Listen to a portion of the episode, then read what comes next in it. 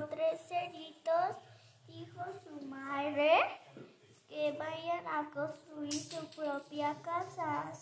Uno construyó de, de ramas secas, otro de paja, uno de ladrillos.